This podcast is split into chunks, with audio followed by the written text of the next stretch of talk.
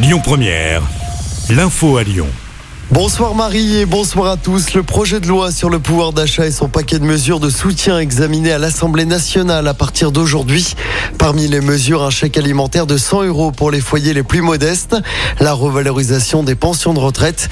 On y trouve également la prolongation de la remise carburant de 18 centimes et du bouclier tarifaire sur l'énergie, ainsi que la suppression de la redevance audiovisuelle ou encore le triplement de la prime Macron. La canicule s'installe à Lyon et dans le département du Rhône.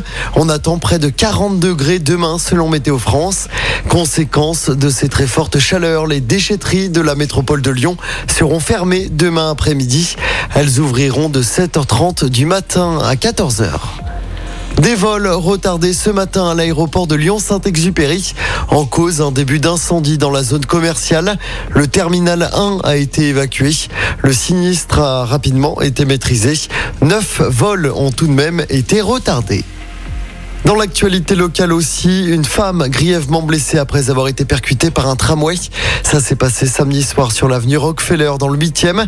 Selon le progrès, la septuagénaire aurait traversé sur les voies alors que le conducteur du tram venait de klaxonner pour l'alerter. La victime a été hospitalisée dans un état grave, mais son pronostic vital n'est plus engagé. On passe au sport en football. Les Lyonnais sont arrivés aux Pays-Bas aujourd'hui pour un stage de préparation. 32 joueurs ont été euh, convoqués par Peter Boss.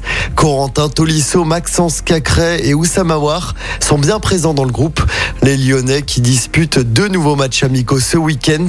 Et puis toujours en football, c'est le dernier rendez-vous pour les Bleus dans la phase de poule de l'Euro. Les Françaises affrontent l'Islande ce soir à partir de 21h pour un match sans enjeu. Elles sont déjà qualifiées pour les euh, quarts de finale. Ce sera samedi face aux Pays-Bas. Écoutez votre radio Lyon Première en direct sur l'application Lyon Première, lyonpremière.fr et bien sûr à Lyon sur 90.2 FM et en DAB+. Lyon Première